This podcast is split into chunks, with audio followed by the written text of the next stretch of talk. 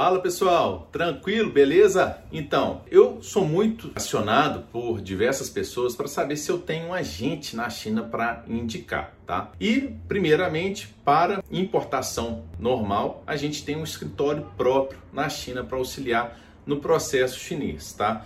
A gente tem tanto pessoas brasileiras quanto pessoas chinesas também para auxiliar no trato. Qual que é a diferença de ter um escritório próprio na China e você contratar um serviço terceirizado? Basicamente é a confiança e a transparência que tem nos processos, tá? Isso é muito importante porque você provavelmente, né, uma empresa, a gente sempre recomenda que ela abra o próprio radar dela. Se ela quer personalizar e ter um processo contínuo de importação, é interessante que ela tenha o radar dela, primeiramente, simplificado, não tem problema, ele é fácil de tirar, uma empresa desde MEI pode inclusive fazer habilitação nesse radar pela própria internet, é gratuito. Se você precisar de uma assessoria para isso, a gente também faz essa assessoria aí. Agora, qual que é a diferença de você ter um agente lá na China de confiança, independente se ele é daqui, se é, é chinês? É que realmente se faça uma conferência dos produtos que você está comprando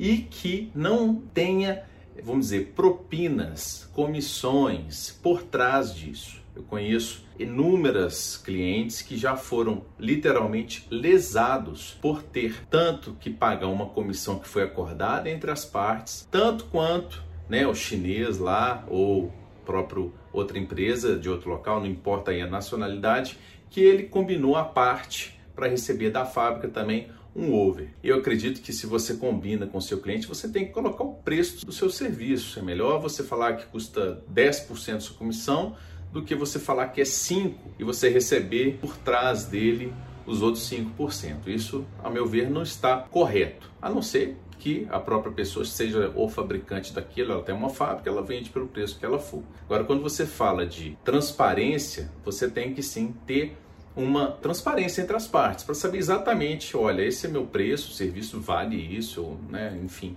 cada um sabe o que, que vale, né? E é muito importante você ter ideia. A nossa opção foi de ter um escritório próprio da China da nossa empresa.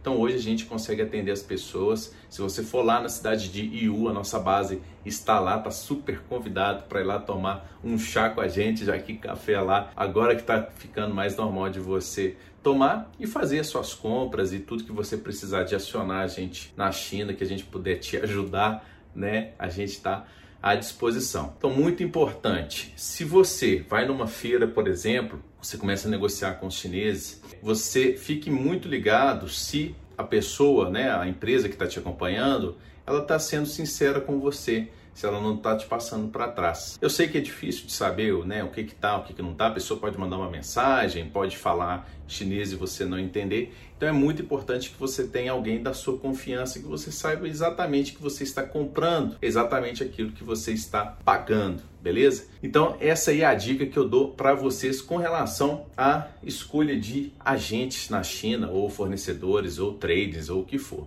Se você está fazendo negócio direto com a fábrica, aí já é uma negociação direta, mas normalmente a gente indica de ter sim uma pessoa ou uma empresa para acompanhar o seu processo, até porque a gente tem um negócio chamado inspeção, né?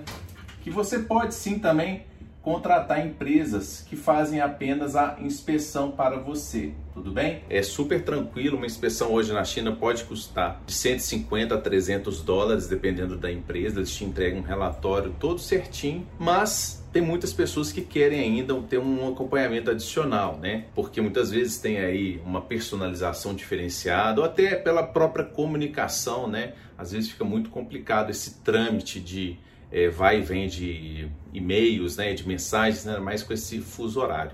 Então, nosso intuito é exatamente fazer essa ponte para você ficar tranquilo e ficar preocupado apenas na hora que você receber o seu produto de vender, porque vai ter chegado tudo certo. Certeza ninguém tem de nada, mas a gente tem aí os processos para a gente começar, meio e fim. Então a gente sempre faz assim. E como que funciona esse? Opa, até caiu aqui. Como que funciona tá? Hoje, os processos que você tem na China. Primeiro, você definiu o produto, você definiu o nicho. Na verdade, o nicho está antes do produto, né? Definiu? Beleza. O que, que nós temos que fazer? Uma busca. A gente, primeira coisa que a gente faz é, quer que a gente faça uma busca você vai ter que fazer uma busca? A gente cobra um valor para fazer essa busca. Agora, se você quiser fazer por sua conta, não tem problema. Por que, que a gente faz uma cobrança? Porque muitas vezes pode ser que depois dessa busca você não queira importar mas a gente fez aquele serviço de busca que levou tempo, comunicação, enfim, esforço, e a gente tem que fazer sim essa busca para você. Depois disso, caso você não tenha um despachante já no Brasil, você precisa de alguém que faça o custeio final disso, a gente faz um custeio e verificar se esse produto tem alguma ou não regulamentação. Ele tem certificado, tem IBAMA, tem IMETO, tem dumping, que é uma taxa adicional nos produtos para né, salvaguarda aí da indústria nacional, a gente chega para você e fala, olha, esse produto, né, você tem que ter aí uma, uma média de qualquer quantidade que você vai comprar, a gente sempre pede uma invoice, uma packing list e o HS Code do cliente para a gente fazer esse custeio. Com isso a gente te entrega e está aqui feito esse custeio para você. É também feita uma cobrança, porque talvez depois desse custeio você não queira importar tudo certo. Você guarda isso aqui agora.